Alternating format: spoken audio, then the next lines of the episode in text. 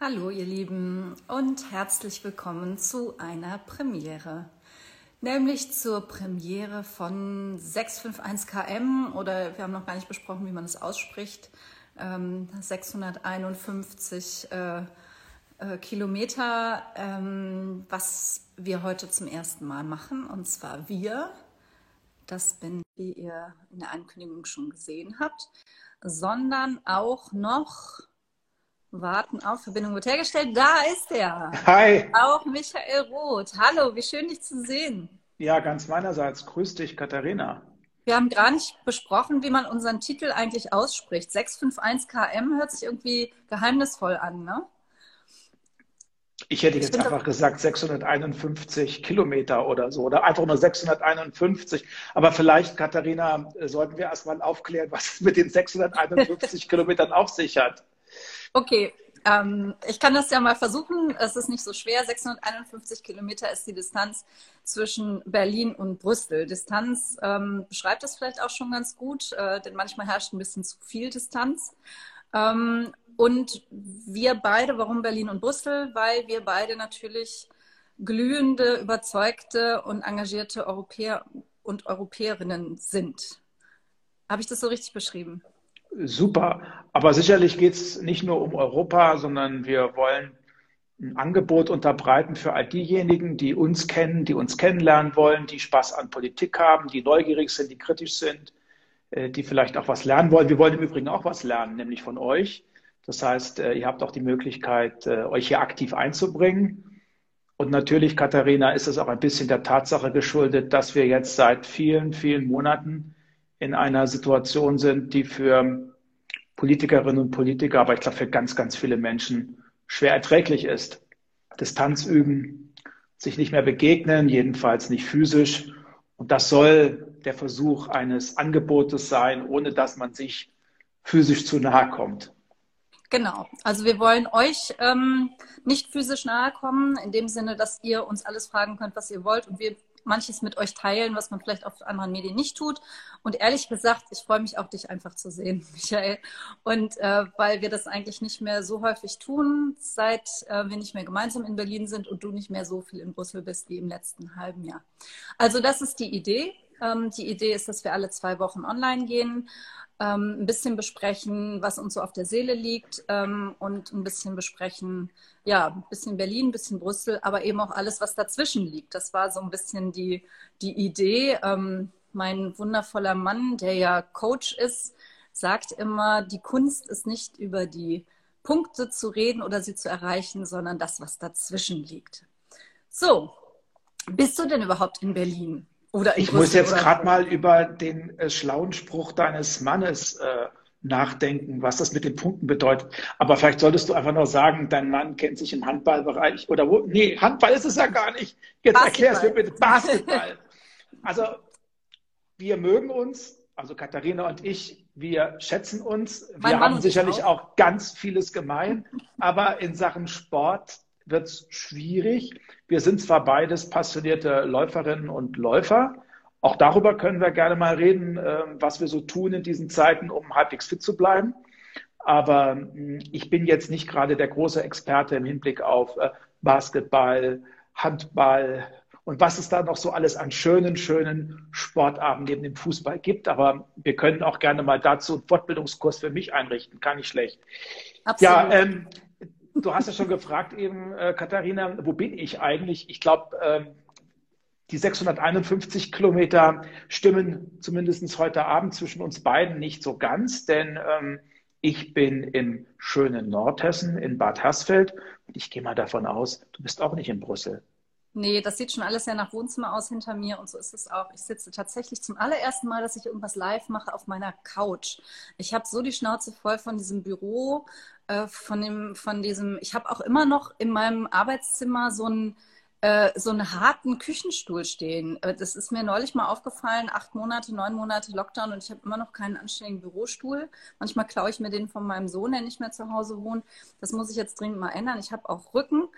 Ähm, Verena Huberts, unsere wunderbare Bundestagskandidatin für Trier, hat schon äh, die Gladiators angesprochen, die Basketballmannschaft, die mein lieber Mann trainiert, genau. Die haben auch morgen wieder ein Spiel, haben im Moment harte Zeiten. Und jemand, ich weiß jetzt nicht mehr wer, hat gefragt, was eigentlich unsere Lieblingsserien sind. Da geht es gleich ganz persönlich los. Hast du eine? Also ich habe vermutlich noch nie in meinem ganzen Leben so viele Serien gesehen wie derzeit. Ähm, immer wenn sich mal die Möglichkeit ergibt, äh, dann gucke ich mir auch was an. Äh, ich muss aber jetzt einfach noch ein bisschen Trauerarbeit leisten. Und ich weiß, jetzt rollen sich bei ganz, ganz vielen die Fußnägel hoch. Ich war über ganz, ganz viele Jahre, eigentlich from the early beginning, ein ganz großer Fan der Lindenstraße. Ich habe gehofft, dass das jetzt kommt. Ich nämlich auch. Ich, ich habe hab gehofft, das, dass das kommt. Ich das, ich kenne auch einige Schauspielerinnen und Schauspieler, vor allem Georg Uecker. Vielleicht hört er uns, schaut er uns zu. Herzliche Grüße, Georg. Aber ähm, ja, das vermisse ich ehrlich noch. Ansonsten ähm, äh, gehe, bin ich querbeet. Also ich habe natürlich mir House of Cards alles angeguckt auf Netflix, das muss ich einfach sagen. Äh, gibt aber auch äh, ganz schöne äh, Serien, wobei man nicht unbedingt von Serien reden kann im öffentlich-rechtlichen, also so Staffeln mit vielen Folgen. Ähm, ich fand das zum Beispiel mit der Charité gar nicht schlecht, habe ich mir gerade angeguckt. Ähm, und zurzeit schaue ich mir etwas ganz Skurriles an auf Netflix, das heißt äh, La Révolution. Ähm, spielt so ein bisschen, also spielt kurz vor der Französischen Revolution, ähm, 1787, 89 ging es dann richtig los. Ich habe ehrlich gesagt noch nicht ganz verstanden, äh, worum es dabei geht. Und dann habe ich auch noch eine ganz furchtbare Schwäche gehabt für dieses, für diesen, für diese Wikinger-Staffel äh, Vikings. Ähm, ich habe ja äh, eine Neigung äh, zu geschichtlichen Fragen. Das hat mich immer schon umgetrieben. Und wenn das dann noch ein bisschen spannend aufbereitet wird, dann gucke ich mir das ganz besonders gerne an. Und ähm, was mich auch total fasziniert hat, war diese dänische äh, Serie Borgen, ähm, im Prinzip ein bisschen der Vorläufer von House of Cards. Ähm, wie wird eine eher, darf ich das so sagen, unbedarfte Politikerin auf einmal Ministerpräsidentin eines EU-Mitgliedslandes? Das fand ich sehr faszinierend gemacht. Ähm, und äh, das habe ich mir auch sehr gerne angeschaut. Also äh, ich würde mir aber wieder wünschen, weniger fernzusehen, ehrlich gesagt, mehr lesen. Ich komme zurzeit irgendwie nicht ran. Ich weiß auch nicht. So viel wie du von Serien verstehst, offensichtlich, äh, oder so, so wenig wie du von Sport verstehst, verstehe ich von Serien. Okay, es ergänzt nur noch sich. sehr wenig, leider, wenn dann am liebsten Biathlon. Ähm, und ähm, ich habe sogar House of Cards noch nicht gesehen. Da bin ich, glaube ich, die einzige weit und breit. Nee, ich möchte viele. aber eine Empfehlung loswerden, bevor wir vielleicht wieder in was Politisches kommen. Ähm, ich habe das Einzige, was ich bisher in meinem Leben äh, selbstständig auf Netflix mal geguckt habe, ist eine Serie, ähm, die heißt, jetzt hoffe ich, ich komme da, äh, ich hoffe, ich ähm, Heißt die End of Life? Nein, die heißt, also, na toll, jetzt wollte ich einen super Tipp abgeben. Ähm, vielleicht weiß es jemand bei unseren Viewern. Es geht um einen Mann, der seine Frau verloren hat und darüber total zynisch und fürchterlich ähm, äh, geworden ist, gespielt von Ricky Gervais. Und ähm, das ist so herzzerreißend lustig und komisch und traurig. Und ähm, da haben mein Mann und ich, also es ist nicht nur ein Frauending, äh, alle, alle Folgen hintereinander geguckt, glaube ich, die es gab und gibt und hoffen auf Fortsetzung. Das ist äh, wunderschön. So, jetzt will ich aber. Afterlife lese ich gerade. Afterlife. Vielen Afterlife. Dank, vielen Dank, vielen Dank. Genau das meine ich. Ah, wunderschön. Und jetzt möchte ich aber gerne von dir wissen, was mich wirklich umtreibt und auch jemand gefragt hat im Chat. Spiegelt House of Cards politische Realität wider? Ich kann das nicht beurteilen, weil ich es nicht gesehen habe. Du kannst es beurteilen. Ich hätte vor Donald Trump vermutlich gesagt, um Gottes Willen, never ever. Natürlich nicht. Das ist wie immer überzogen dargestellt und äh, mit ganz viel Stereotypen und Klischees. Aber äh, Donald Trump hat uns gezeigt, dass die Wirklichkeit manchmal noch schlimmer sein kann als das, was in einer wirklich hochprofessionellen Serie dargestellt wird. Also ich bin mir ziemlich sicher, äh, dass ein äh, Präsident der Vereinigten Staaten noch niemanden hat ermorden lassen. Ähm, äh, ich glaube auch nicht, dass es diese, diese, diese ganz schlimmen Abgründe gibt. Aber wie Politik am Ende auch funktionieren kann, ähm, das zeigt ähm, natürlich House of Cards, aber eher die dunklen Seiten. Ich bin mir aber ziemlich sicher, dass äh, Politik nach wie vor auch angetrieben wird von ganz viel positiver Leidenschaft, äh, von, von Wunsch, aus Träumen Wirklichkeit äh, werden zu lassen. Es gibt auch ganz viele empfindsame Menschen und Geister, die sich nicht äh, zu Zynikern umpolen lassen wollen und auch nicht zu Zynikerinnen umpolen lassen. Aber ähm, man lernt viel über diese politische Bubble Washington und was Menschen auch bereit sind, für Politik aufzubringen. Aber es ist, äh, es geht auch darüber hinaus. Also es ist äh, sicherlich äh, mit der Wirklichkeit nur begrenzt äh, gleichzusetzen. Aber ich glaube, dass Donald Trump gezeigt hat, was alles in einem solchen demokratischen System äh, möglich ist. Und insofern äh, würde ich manche ähm, erschreckende Aussage, als es Donald Trump noch nicht gab, zurückziehen wollen und sagen, ja, ähm, nicht alles war so unrealistisch, wie ich es anfänglich wahrgenommen habe. Ja, und ich, ich teile deine Einschätzung, dass es unter den äh, Menschen, die Politik am Ende zum Beruf gemacht haben, ganz, ganz viele gibt. Ich glaube sogar die überwiegende Zahl, die, die ehrlich versuchen, die Welt besser zu machen. Das ist vielleicht je nach Parteienfamilie auch nochmal ein bisschen unterschiedlich, die Motive, warum man das macht. Und auch sehr sensible Menschen gibt ähm, und, und Menschen, die, ähm, die empfindsam bleiben. Ähm, und ich würde mal sagen, da also das ist jetzt ein bisschen schwierig, äh, aber ich würde mal sagen, du weißt, was ich sagen will. Wir beide gehören da, glaube ich, dazu, deswegen verstehen wir uns auch so gut. Ähm, jetzt sagt Julia, im House of Cards haben Politiker miteinander Affären. Das würde uns nicht passieren.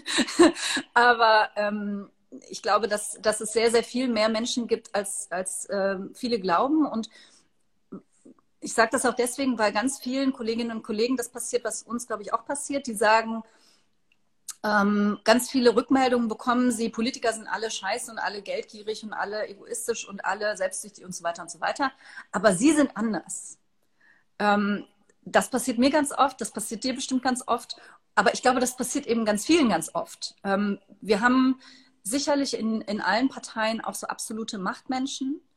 Ähm, denen, da will ich unsere nicht ausnehmen die irgendwann auch zynisch werden, die vielleicht auch schon zynisch waren, als sie in die Politik gegangen sind, die das auch nur als Karriere betrachten. Aber ich glaube, der weit, weit überwiegende Teil und gerade die, die man nicht jeden Tag in den Nachrichten sieht, sind ganz anständige Menschen, die wirklich was besser machen wollen. Und ich finde immer, es lohnt sich, wenn man, wenn man nicht zufrieden ist mit der Politik, auch den, ähm, den Kontakt mal zu suchen. Jetzt kommt äh, der Kampf in der Kommunalpolitik, ist sehr anstrengend. Das ich war lange Kommunalpolitikerin, ähm, du wahrscheinlich auch. Die meisten von uns sind ja da gestartet oder haben es auch gemacht. Und ich habe so, so hohen Respekt vor allen, die das äh, viele Jahre machen. Das möchte ich echt mal, mal ganz klar sagen, weil ähm, auch da kriegt man ja total auf die Rübe. Ich erinnere mich immer, die Stadtratssitzungen bei uns hier, da war nie irgendjemand zu sehen ähm, an Zuschauern, die sind ja alle öffentlich.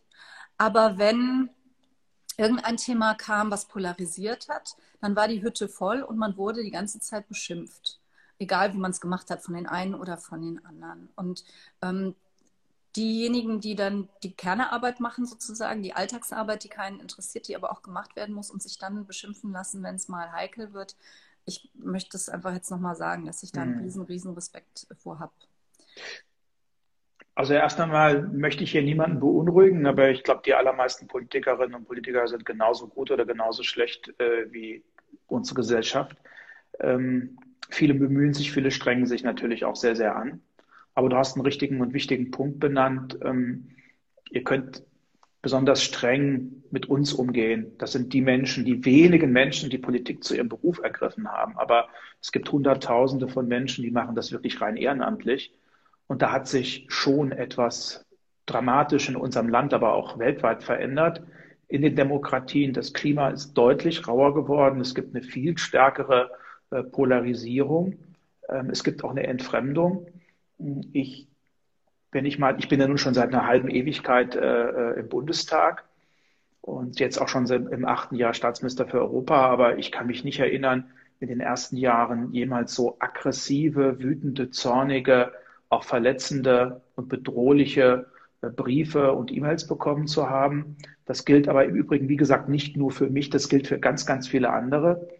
Äh, und ähm, es gibt auch immer weniger Bereitschaft, äh, sich auf einen gemeinsamen Weg zu begehen, an dessen Ende dann auch ein Kompromiss steht. Das schmerzt mich sehr und das sage ich auch als jemand, der gerne streitet. Aber ähm, ich möchte nicht, dass das abdriftet in äh, so eine persönliche Ebene. Und jeder macht das so mit dem Duktus, ich weiß es aber am besten. Und das ist natürlich, Katharina, in diesen Zeiten so scheiße. Entschuldigung, aber ich meine, wir alle leben in einer Situation, die wir noch nie erlebt haben. Eine solche Pandemie äh, kannte ich nicht, kanntest du nicht, hatten wir auch so noch nie gehabt. Jetzt will ich nicht mit der Pest anfangen oder sonst irgendetwas.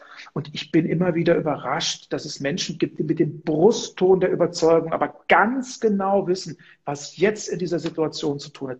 Ich zweifle ehrlich gesagt den lieben langen Tag. Ich zweifle an dem, was wir tun, bin mir nie 100 Prozent sicher, ähm, aber das ist das Normalste von der ganzen Welt. Das ist in Europa so, das ist bei uns in Berlin so.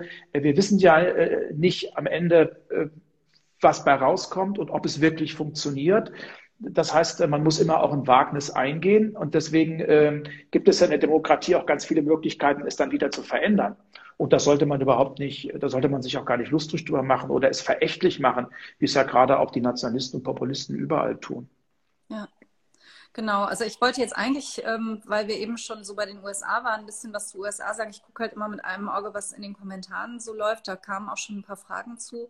Ähm, aber jetzt bist du natürlich gerade bei, bei, bei der aktuellen Situation gelandet, bei Corona. Das beschäftigt natürlich alle. Ähm, und ich, ich finde, das müssen wir als Politikerinnen und Politiker auch öfter sagen, dass wir auch nicht ähm, äh, äh, ja, dass uns auch nicht äh, die Weisheit vom Himmel direkt ins Gehirn geträufelt wird, dass wir ähm, auch Lernerfahrungen machen müssen und dass wir, ähm, dass wir auch mal irren können. Also gerade wenn man, ähm, wenn man eine Prognoseentscheidung treffen muss, also wenn man noch keine Erfahrungen hat, wenn man noch keine sicheren Erkenntnisse hat, ähm, ich habe mich vor allen Dingen ein bisschen aufgeregt, äh, ich glaube, du dich auch und wir uns beide in ähnlicher Weise und Richtung, ähm, über diese ganze Diskussion zu den Impfstoffen. Ähm, als es dann darum ging, ja, äh, seht ihr, wenn man das nach Europa äh, gibt, dann wird wieder nichts raus. Das hat mich echt geärgert. zum einen, weil, ah, liest, du da, liest du die Kommentare auch? Ja, danke. Du siehst so extrem aus, jung aus, das stimmt auch. ähm, also die, dass Europa ähm, da wieder alles falsch gemacht hat und äh, besser hier bestellen hätte sollen und da. Ähm, da wird dann auch gerne von nationalen PolitikerInnen, auch von denen die Verantwortung tragen, nach Europa gezeigt. Man muss allerdings wissen, die nationalen GesundheitsministerInnen haben alle mit am Tisch gesessen in Europa. Und ähm, ja, es stimmt, dass ich Vizepräsidentin des Europaparlaments bin, das äh, sage ich gleich dazu. Ähm, aber die Kommission hat in dem Fall die Entscheidung getroffen. Das ist ähm, so ein bisschen vergleichbar, bisschen, bisschen, bisschen wie die Bundesregierung in Europa, ganz grob gesagt. Ähm, und die haben das entschieden, aber mit den nationalen Gesundheitsministern zusammen. Und deswegen hat auch kein ähm, deswegen hat auch kein nationaler Gesundheitsminister irgendeine Veranlassung nach Europa zu zeigen und zu sagen, da ist irgendwas falsch gelaufen. Ich finde, das muss man auch mal wieder sagen. Hm. So, und ähm, willst du noch was zu Impfen und so sagen? Und Corona, da könnte ich ganz viel zu sagen, weil ich meine, das ist natürlich momentan die eine Billion Euro Frage, die alle umtreibt und im Übrigen mich ja auch umtreibt.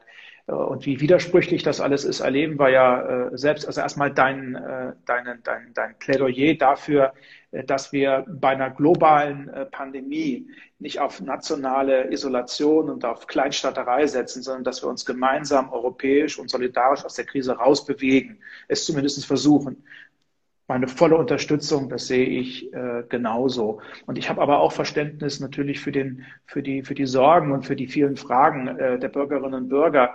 Äh, geht das jetzt schnell genug? Denn wir alle spüren ja, dass wir alleine mit äh, Beschränkungen, mit Lockdowns, mit Shutdowns äh, und allem Möglichen äh, diese Pandemie nicht werden bekämpfen können, erfolgreich. Am Ende des Tages hilft uns nur äh, die Impfung. So, und das heißt, der Impfstoff muss schnell kommen. Aber da muss man auch mal sagen, wer hätte sich eigentlich vorstellen können, dass wir äh, schon Ende des vergangenen Jahres äh, einen zugelassenen Impfstoff haben. Entwickelt in Rheinland-Pfalz? Jetzt haben wir äh, bereits einen zweiten äh, zugelassen und möglicherweise demnächst äh, einen, einen dritten. Und als die EU bestellt hat, war überhaupt noch nicht ganz klar absehbar, ob, äh, also welcher Impfstoff am Ende der am schnellsten zuzulassende ist, also sich am ehesten durchsetzt und überzeugen kann durch seine Qualität. Und ich bin auch nach wie vor der Überzeugung, dass es richtig war, diesen europäischen Weg der Zulassung zu gehen. Im Übrigen, europäischer Weg heißt, dass alle zuständigen Behörden der Mitgliedstaaten einen Blick darauf werfen. Also das heißt, äh, wir gehen da wirklich auf Nummer sicher, weil es ja auch eine ganze Reihe von Menschen gibt, die sagen, hm, kann man dem trauen, so schnell geht das nicht. Was mich am meisten erschreckt ist, dass wir teilweise in den Kliniken und im Gesundheitswesen bis zu 50 Prozent äh, der Mitarbeitenden haben, die sich noch nicht impfen lassen wollen. Da spricht ja Skepsis draus. Und ich finde, dass es deshalb gut war, darauf zu setzen, äh, wir müssen zwar ganz, ganz rasch äh, die ähm, Impfstoffe zulassen, aber wir dürfen keinen Zweifel daran lassen, dass das sicher ist und dass wir da auch einen guten Weg gehen und dass da ganz, ganz viele äh, drauf geschaut haben. Und wir haben derzeit eher ein Problem, dass noch nicht genügend äh, produziert wurde. Äh, und dass es in der EU halt so schwierig ist, liegt auch daran, dass wir halt äh, eine Gemeinschaft mit offenen Grenzen sind. Wir wollen uns ja nicht abschotten. 450 Millionen Menschen leben hier.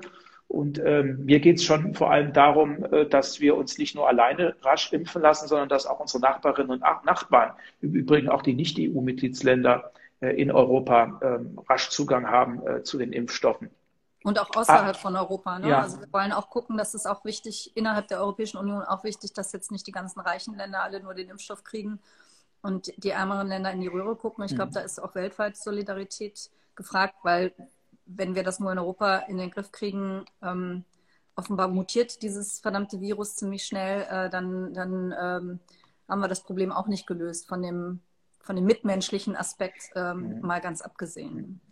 Und wenn wir das jetzt mal so sagen, relativ gelassen und locker, du Katharina, ich, äh, äh, dann weiß ich, da werden schon wieder viele ausrasten und ausflippen. Und das äh, äh, verwundert mich dann so und macht mich manchmal auch einigermaßen fassungslos. Wir äh, sagen das ja nicht im Brust und der Überzeugung, so wie wir das sehen, ist das 100 Prozent richtig. Noch einmal, äh, das ist ein wahnsinniger Erfolg, auch von uns hier in Europa, dass wir so schnell Impfstoffe haben. Das muss jetzt ganz rasch produziert werden. Ich bin auch selber etwas überrascht gewesen, dass wir, jetzt, als es noch genügend Impfstoff und Impfdosen in Deutschland gab, schon darüber diskutiert haben, dass es nicht genügend gibt. Das Ganze muss ja auch verimpft werden.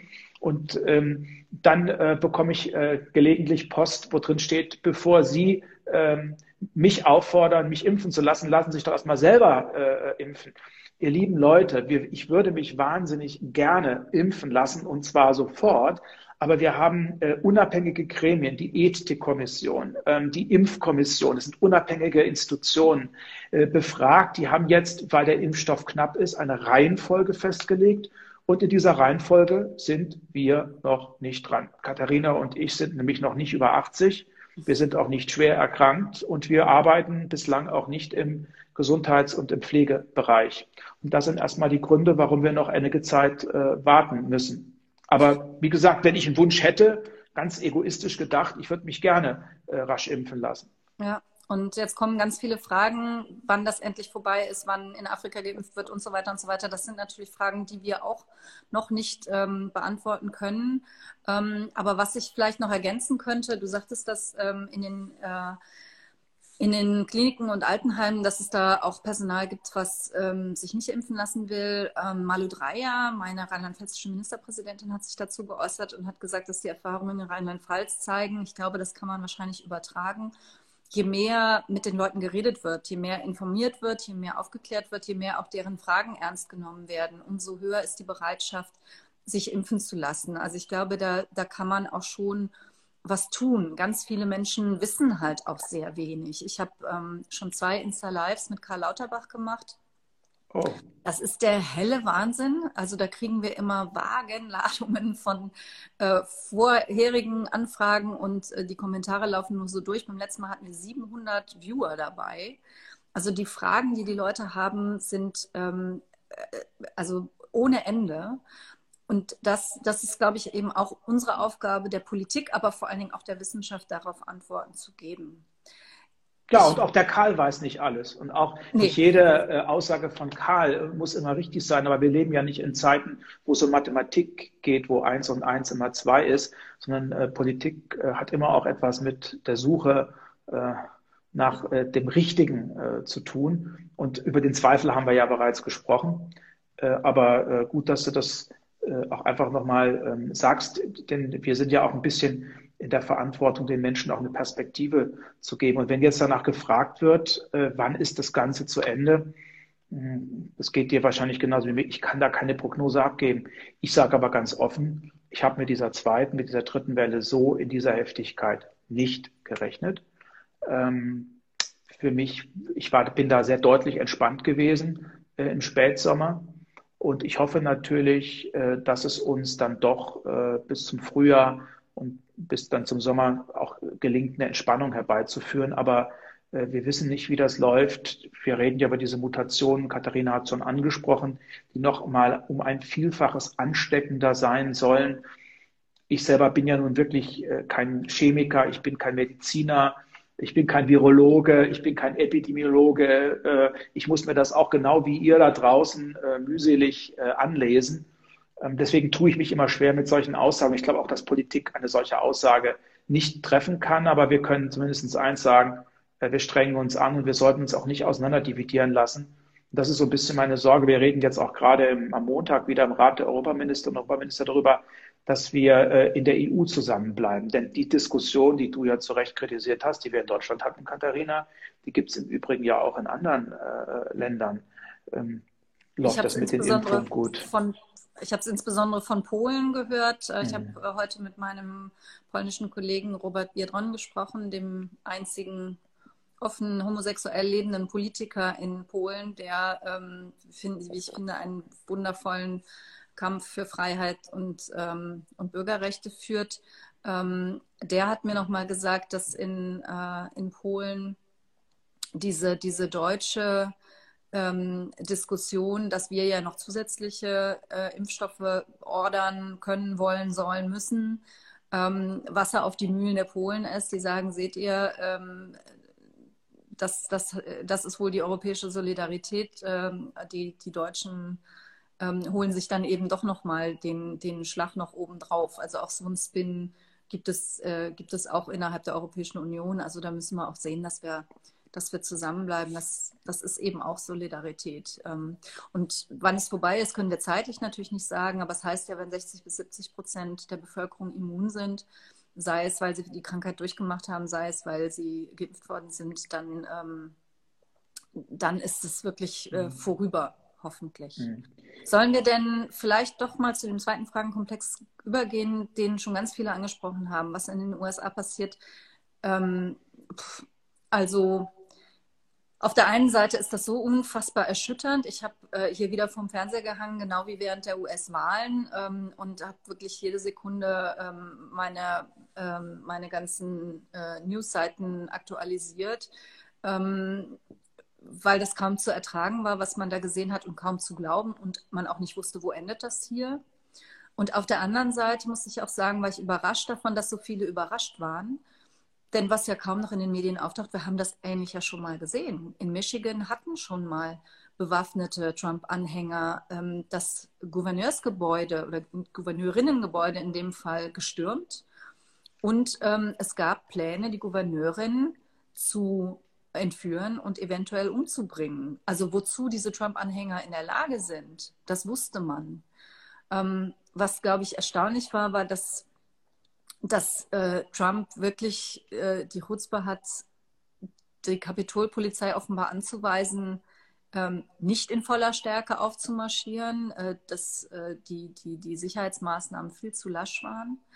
Ähm, also diese ganze Situation ist, ähm, ist wäre, glaube ich, vor einem halben Jahr noch undenkbar gewesen, jedenfalls vor vier Jahren undenkbar gewesen.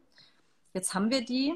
Und jetzt fragen ganz, ganz viele im Chat, ähm, was heißt das für unsere äh, Beziehungen, sowohl für die EU als auch ähm, für Deutschland? Wenn ich jetzt vielleicht mal aus EU-Seite das Ganze ähm, bewerten soll, wir haben uns eh schon auf beiden gefreut, weil er die, die Zusammenarbeit mit der EU wieder auf, auf gute Füße stellen wird und die EU auch anerkennt als ähm, als eine, eine gute Einrichtung und nicht versuchen wird, sie zu spalten. Ähm, Aber wir erleben jetzt eben, dass wir es nicht nur mit einem neuen Präsidenten zu tun haben werden, sondern mit einem noch viel stärker gespaltenen Land und dass Biden auch noch viel mehr Unterstützung brauchen wird äh, innerhalb der USA, aber auch außerhalb, um diese Mission zu einem Erfolg zu führen. Also wir freuen uns auf eine Zusammenarbeit. Die wird auch nicht immer reibungslos sein, weil er natürlich seine amerikanischen Interessen auch vertritt, was er auch muss. Also in Handelsfragen zum Beispiel werden wir sicherlich nicht immer einer Meinung sein.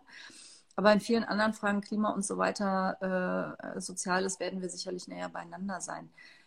Du wirst als Staatsminister im Auswärtigen Amt ähm, viel mit der neuen amerikanischen Verwaltung zu tun haben.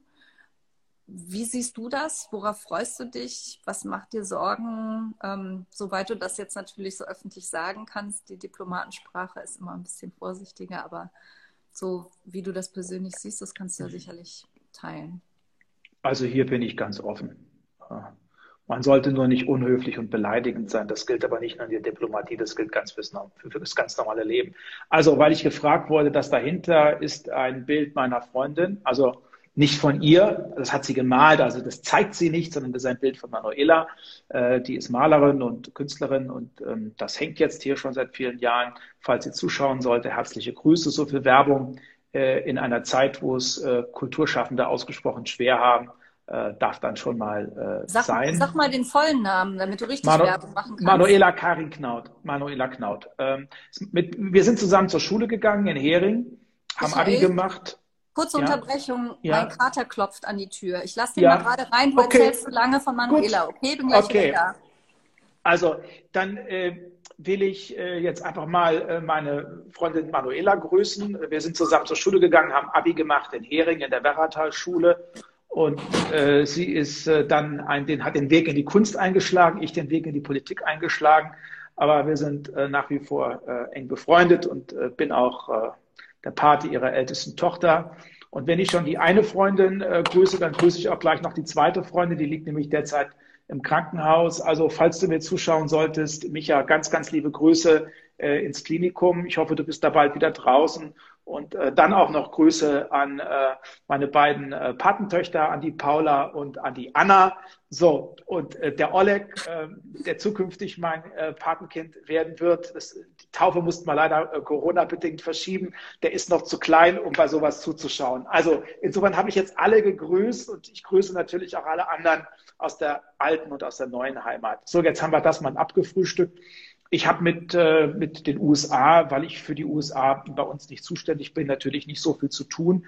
Aber natürlich äh, sehe ich das genauso aufmerksam und mit, genauso auch mit äh, bebenden Herzen äh, wie du, äh, weil ich natürlich auch äh, weiß, äh, dass wir international überhaupt nicht vorankommen, äh, wenn wir nicht ähm, ein, äh, enge Partnerinnen und Partner an unserer Seite haben. Und bei allen Konflikten mit den USA aber ähm, in, in, in Sachen Demokratie und Rechtsstaatlichkeit äh, war das immer eine sehr äh, stabile, nicht konfliktfreie Partnerschaft, die wir brauchen. An die können wir mit beiden wieder anknüpfen. Das ist ganz, ganz wichtig, denn wir wissen ja alle, die Demokratie ist zunehmend unter Druck geraten. Der Nationalismus, der Populismus wächst. Und da ist es wichtig, dass die Stimme der Vereinigten Staaten wieder hörbar ist.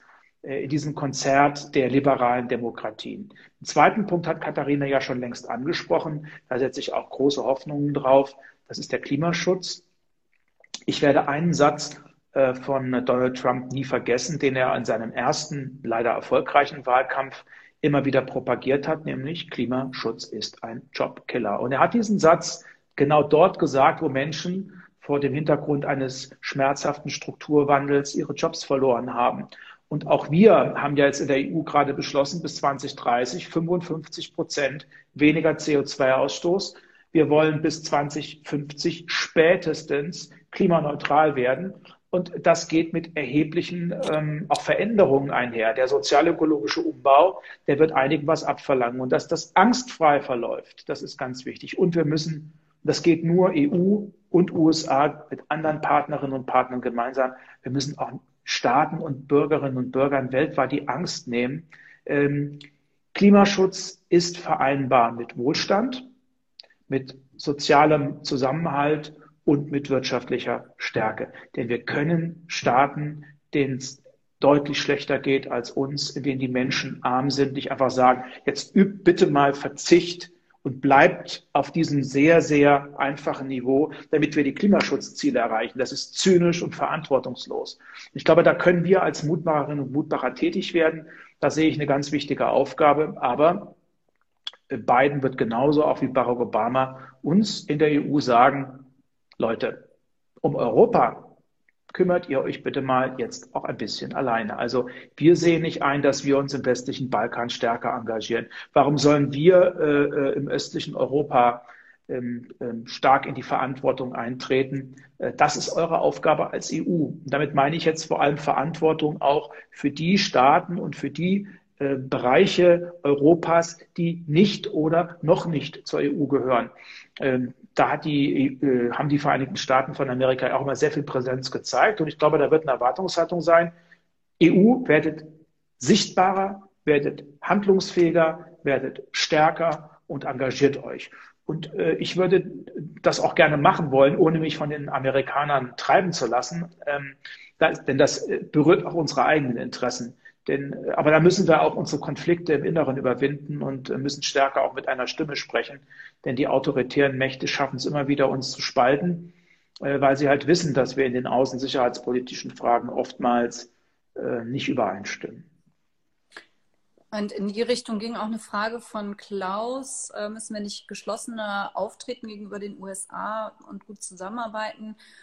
Ich hoffe, dass das jetzt mit beiden auch leichter wird, denn, denn Trump hat eben sehr aktiv äh, daran gearbeitet, die EU auseinanderzutreiben. Also ihr wisst es ja jetzt, spätestens jetzt, äh, dass ich in Rheinland-Pfalz lebe. Wir haben hier sehr viele amerikanische Streitkräfte und ähm, zum Beispiel hat äh, Trump ja sehr bewusst gesagt, wir ziehen Soldaten aus Deutschland ab und äh, verschieben die woanders hin, zum Beispiel nach Polen, wo ihm die Regierungen ähm, genehmer waren. Ähm, und und äh, auch Orban, äh, die Regierung in Ungarn, hat er sehr gepempert, ähm, weil er eben genau die Kräfte stärken wollte, die die EU eher spalten und auseinandertreiben wollen. Und das wird eben Biden eher nicht so tun. Deswegen glaube ich, wird es auch leichter, als EU geschlossener gegenüber den USA aufzutreten. Es ist äh, traurig, dass es überhaupt diese Ansatzpunkte gibt, die EU auseinanderzutreiben. Aber das ist äh, leider so. Jetzt hat Julia gefragt, ähm, ob Katzen, wie Katzen denn anklopfen können. Ähm, das will ich noch kurz beantworten.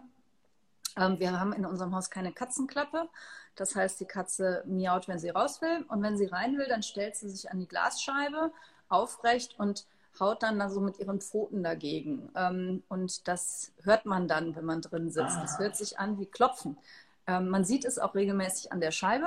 Ähm, der Kater ist mittlerweile drin. Ich weiß nicht, ob ihr das sehen könnt. Hier, Moment. Na.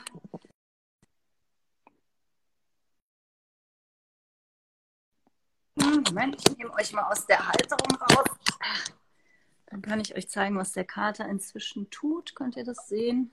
Ja, wie heißt er denn? Der heißt Kali. Ähm, meine Söhne haben ihn so getauft nach dem Wrestler, The Great Kali, weil er einen Bruder hatte, den er ziemlich drangsaliert hat, ähm, als er noch jünger war. Er ist jetzt viel ruhiger geworden und deswegen haben sie ihm einen Wrestlernamen gegeben. Mhm. Das ist ein ganz wunderbarer Kater. Du bist eher ein Hundemensch, glaube ich, ne? ich bin ein Tierliebhaber, aber äh, mein Mann hat eine Katzenhaarallergie. Äh, da kommen uns Katzen nicht ins Haus. Und wir hatten bis vor drei Jahren selber äh, einen Hund, 13 Jahre lang, den Sam, äh, der äh, Teil der Familie war. Ähm, der fehlt natürlich nach wie vor. Ähm, kann man immer noch schlecht mit mir drüber reden. Mhm. Äh, aber das ist halt so, wenn man ein Tier hat, irgendwann muss man auch Abschied nehmen. Aber äh, das äh, ist mir nicht so ganz leicht gefallen. Und jetzt fehlt einfach auch die Zeit, äh, sich ein neues Tier anzuschaffen, denn dazu gehört ja auch eine ganze Menge äh, Verantwortung. Mhm. Aber mir fehlt es schon, ich hätte schon gerne ein Vorteil vom Hund ist, der läuft mit, äh, den kannst du mitnehmen, wenn er gut erzogen ist. Die Katze zeigt einen Vogel, ähm, zumindest ähm, symbolisch und sagt, was, ich laufe mit dir, ich gehe meinen eigenen Weg und äh, gehe nicht den Weg, den du mir vorschreibst oder meinst vorschreiben zu müssen. Das liebe ich ja eben so an Katzen. Mhm. Äh, das finde ich so herrlich. Ja, er hebt den Kopf und nickt. Äh. Also ich glaube, unser Blick auf die USA und auf die neue Administration ist gleichermaßen äh, optimistisch und hoffnungsvoll. Ähm, Wir müssen immer nur ein bisschen vorsichtig sein, weil der äh, Trump ist besiegt, aber der Trumpismus ist es natürlich noch nicht. Der feiert nach wie vor auch in Europa noch fröhliche Urstände, hat natürlich dort andere Namen. Wir haben äh, in der EU selber Regierungen mit nationalistischer, mit populistischer Beteiligung.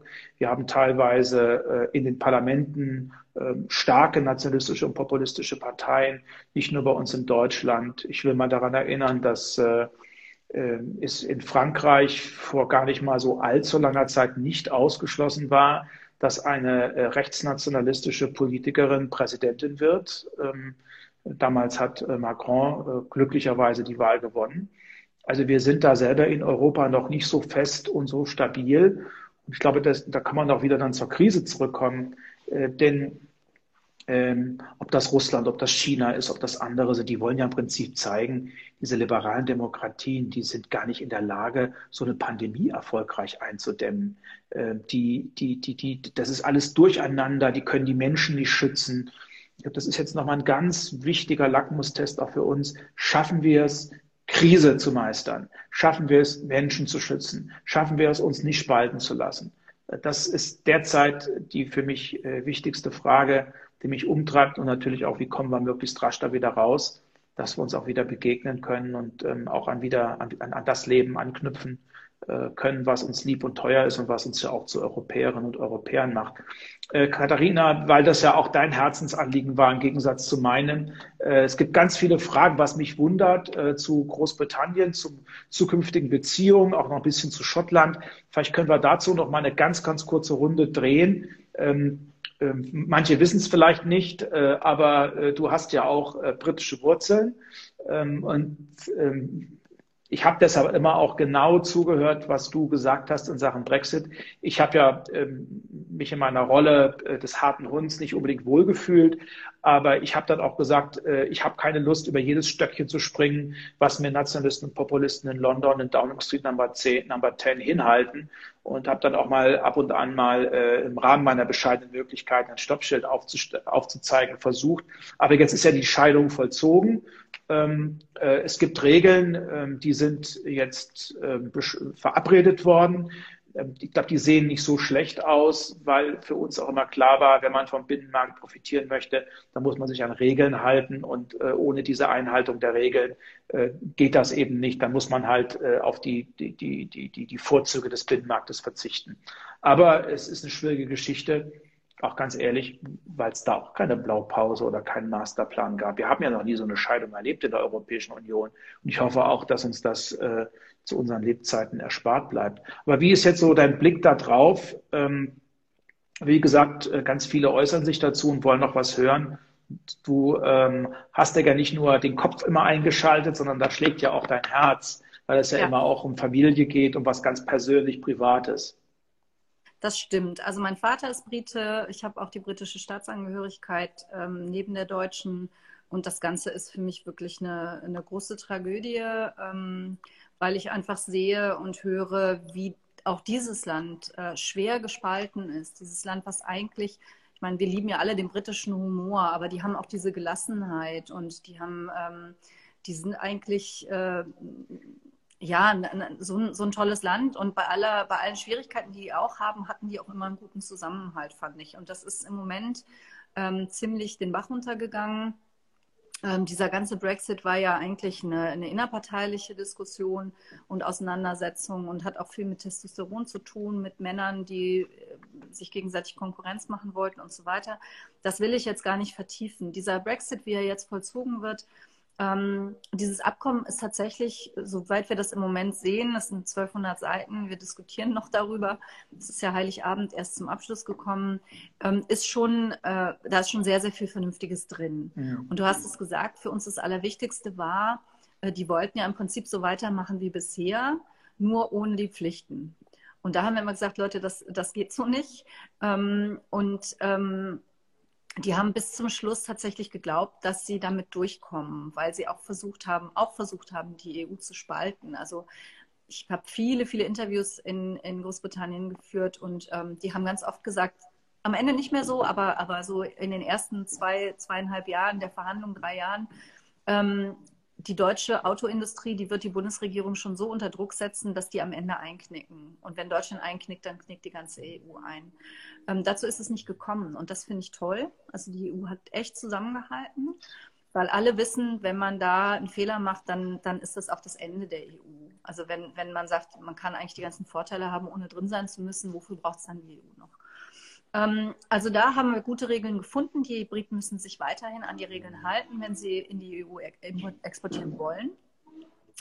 Äh, kleiner Wermutstropfen, sie müssen sich nur an die jetzt geltenden Regeln halten. Also wenn die EU die Regeln weiter verschärft, gelten die nicht automatisch in äh, UK mit, sondern die müssen da jedes Mal nachvollzogen werden. Und ähm, wenn die EU der Meinung ist, dass, dass das Niveau nicht mehr das gleiche ist, äh, dann kann die EU allerdings äh, tätig werden. Ähm, und das ist neu.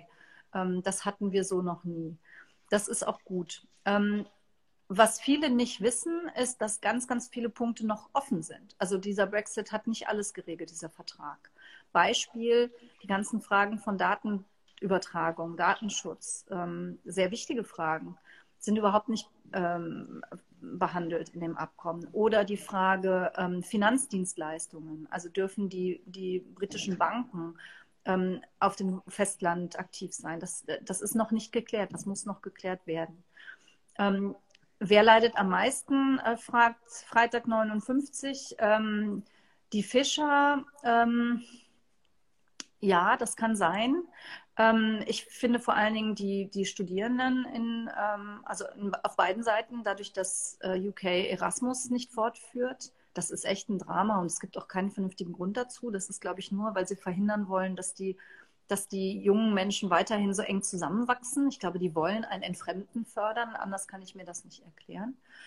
Ähm, und ansonsten, klar, werden, werden vor allen Dingen Teile der britischen Wirtschaft extrem leiden. Ähm, eventuell auch die ArbeitnehmerInnen in äh, UK. Ähm, es gibt heute schon ähm, Gerüchte, dass, ähm, dass äh, die ArbeitnehmerInnenrechte verschlechtert werden sollen.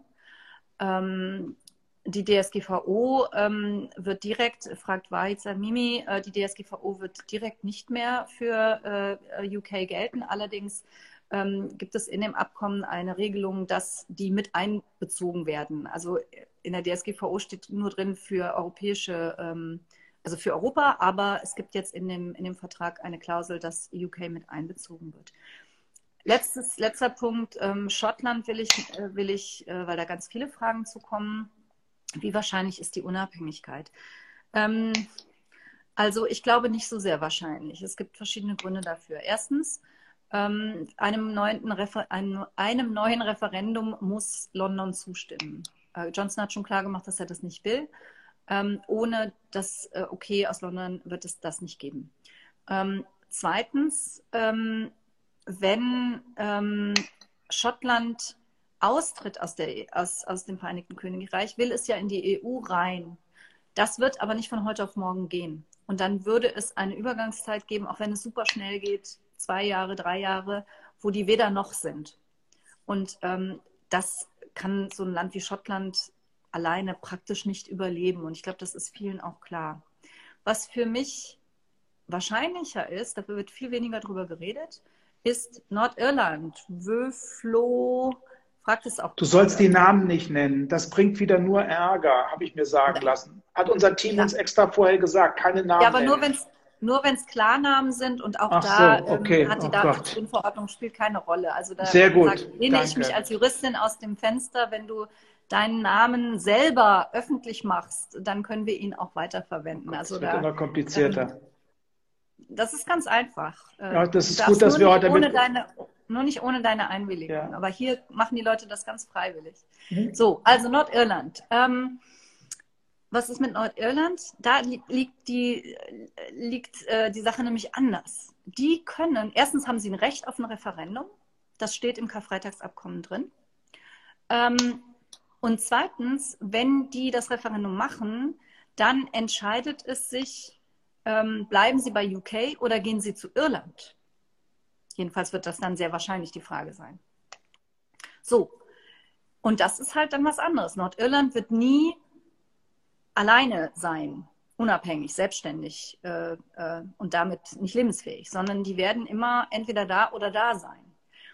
Und ähm, ich war an der irisch-nordirischen Grenze ähm, 2019, habe mit vielen, vielen Menschen gesprochen und war überrascht davon, wie viele da echt ähm, äh, ja, Chancen sehen. Je nachdem, wie sich das jetzt entwickelt, könnte ich mir vorstellen, dass diese Ein-Irland-Bewegung ähm, echt Auftrieb bekommt. Ein Beispiel, Erasmus ähm, Nord äh, Irland hat schon gesagt, dass sie für nordirische Studierende Erasmus äh, übernehmen werden. Also dass sie nordirische Studenten, die offiziell zu UK gehören, anmelden werden auf irischen Kontingenten. Ähm, oh Gott. Ach, Musste ich hier alle Fragen beantworten, glaube nee, ich. Nee, aber äh, den Profil Profilnamen Aschaf Hasmann, äh, das habe ich jetzt mal versucht. Ich weiß, wie er richtig heißt, aber gut. okay. Jetzt ich verrate es aber nicht. Ich verrate es aber nicht. Okay, also jedenfalls, ja. das ist meine Einschätzung zu Nordirland und Schottland. Aber selbst wenn die alle zusammenbleiben, die sind jetzt noch viel gespaltener als vorher, weil die einfach merken, London, denen ist egal, wie die Schotten ticken, denen ist egal, wie die Nordiren ticken. Ich war schockiert, als ich äh, zu Hochzeiten der Brexit-Diskussion in London war und mit den Verantwortlichen dort diskutiert habe und gesagt habe, was ist eigentlich mit Nordirland? Das interessierte die praktisch nicht. Ähm, das das hat, fand ich schon echt schlimm, weil bis 98 gab es da eine Art Bürgerkrieg mitten in Europa. Ähm, das, das war für mich nicht begreiflich. So sehe ich das. Ich bin dir erstmal sehr, sehr dankbar, Katharina, dass du diesen Part übernommen hast. Ich möchte zum Thema Brexit einfach nichts mehr sagen. Ihr könnt das als arrogant ansehen oder sonst. Ich habe zu viel Zeit meines Lebens damit verbracht, eine Scheidung zu organisieren. In so vielen Sitzungen stundenlang äh, das Thema hoch und runter gebetet. Und ich möchte meine Zeit eher damit zubringen, dabei zu reden, wie kriegen wir Europa besser hin? Wie können wir den Zusammenhalt ausbauen? Äh, die Briten haben das so entschieden, knapp. Äh, hochkontrovers. Ich glaube auch, dass viele ähm, am Ende auch traurig darüber sein werden. Aber wir haben das Thema jetzt zumindest abgehakt und vielleicht auch mal grundsätzlich, ich weiß nicht, wie Christina, äh, äh, Katharina das sieht, wir mhm. können, wir machen ja kein wissenschaftliches Kolloquium. Wir machen hier auch kein Pro-Seminar und wir machen jetzt hier auch keine Plenardebatte, sondern wir machen einfach eine Tour d'Horizon. Äh, ihr habt aber die Möglichkeit, uns auch das eine oder andere mit auf den Weg zu geben. Aber wir können jetzt schlechterdings nicht jeden Punkt und jede Frage en Detail erläutern. Und ich kriege das sowieso im Gegensatz zu Katharina nicht so super professionell hin, äh, zumal ich gar nicht so gut lesen kann. Ich müsste so nah an das Gerät dran gehen. Aber darf ähm, ich noch eins sagen, Michael? Schwierig. Immer. Weil das war nämlich noch eine echt praktische Frage, die eben kam. Wie ist das eigentlich mhm. mit Visa und Reisepass und so mhm. weiter? Und ähm, ich hoffe, dass ich das jetzt richtig in Erinnerung habe. Aber für Kurzzeitaufenthalte äh, braucht man, wird man kein Visum brauchen. Ähm, für Langzeitaufenthalte schon und einen Reisepass wird man äh, mitnehmen müssen, solange die nichts anderes bestimmt haben. Ist das so hm. richtig? Hm. Also das Gute daran war, dass wir ja schon im Scheidungsvertrag selber geregelt haben, dass sich erst einmal für die Bürgerinnen und Bürger der EU, die jetzt in Großbritannien leben, noch leben, nichts ändert und dass sich auch für die Britinnen und Briten, die jetzt in der EU leben, erstmal nichts ändert. Aber ähm, äh, trotz alledem, es ist jetzt kein EU-Mitgliedsland mehr, aber es war ja auch von, schon früher etwas schwieriger, äh, nach Großbritannien zu kommen, weil äh, Großbritannien ja nicht zu Schengen gehört hat. Und diese Grenzenlosigkeit, von der wir oft profitiert haben, umfasste ja nicht alle Mitgliedstaaten der Europäischen Union automatisch. Und Großbritannien hat für sich auch immer in Anspruch genommen, äh, dass es entsprechende Grenzkontrollen gibt und dass man seinen Pass oder seinen ID, seinen, seinen Personalausweis vorzeigen muss. Das ist inzwischen äh, ein bisschen, äh, und das wird natürlich nicht besser werden. So vielleicht mal. Aber Visum, Julia fragt jetzt nochmal nach, Visum wird mhm. man nicht brauchen, wenn man jetzt nicht länger als, ich glaube, mhm. es sind sechs Monate, ähm, mhm. bleiben will. Okay. So ist die Regelung. Wir sollen, mein Assistent hat mir gerade geschrieben, wir sollen langsam zum Ende kommen, weil wir in sechs Minuten automatisch abgeschaltet werden von Instagram. Ah, super. äh, ähm, gut, da, danke an deinen Kollegen. Ähm, ja, also das war ja jetzt auch mal ein Versuchsballon, mhm. nein, kein Versuchsballon, es war eine Premiere. Das war ein, unsere, unser erstes Zusammentreffen auf 651 km oder wie auch immer wir das jetzt aussprechen wollen. Ähm, was meine Kinder beruflich machen. Mein einer studiert und mein anderer geht noch in die Schule. Also Beruf ist bei beiden noch nicht in Sicht, äh, auch wenn ich vielleicht älter aussehe, als, ich bin. Aber ich, ja, wie auch immer. Ich habe sie aber auch spät gekriegt. Ähm, so, ähm, das war jetzt unser erster Aufschlag. Ähm, wir freuen uns, wenn es euch gefallen hat. Ähm, und wir sind beide total offen und glücklich, wenn ihr uns Feedback gebt. Ähm, alle zwei Wochen werden wir das machen. Freitagabend treffen wir uns, Montag gibt es dann den Podcast dazu, also den, die Tonspur sozusagen. Ähm, und wenn ihr Themen behandelt haben wollt, konkrete Fragen habt, schreibt sie einfach. Ihr habt gemerkt, wir versuchen sie zu beantworten. Wir schaffen es nicht immer. Aber ähm, mir hat es auf jeden Fall viel Spaß gemacht. Mir auch. Und ähm, das soll wirklich auch nochmal klargestellt werden zum Schluss. Ähm, wir würden uns gerne auf eine schöne bunte Mischung einlassen. Nicht Mischung aus Belanglosigkeiten, aber, äh, und das kriegt ja Katharina immer ganz wunderbar hin, äh, ein bisschen Privates, Persönliches, aber dann natürlich auch wieder Politisches, Europa, Bund äh, bis runter zur Kommunalpolitik. Und wenn ihr uns dabei weiterhin folgen äh, möchtet, äh, würde uns das sehr, sehr freuen. Äh, bleibt uns gewogen, bleibt aber vor allem auch äh, gesund oder äh, werdet äh, gesund. Und ähm, jetzt könnte ich wieder den Bertolt Brecht zitieren. Eigentlich hatte ich mir fest vorgenommen, es diesmal nicht zu tun, weil es hängt euch wahrscheinlich aus den Ohren raus. Wir alle schauen betroffen den Vorhang zu und alle Fragen offen. Schönes, wunderbares Wochenende. Das war 651 Kilometer mit der famosen Katharina Barley und, und den Michael Roth. Dankeschön. Tschüss. Tschüss.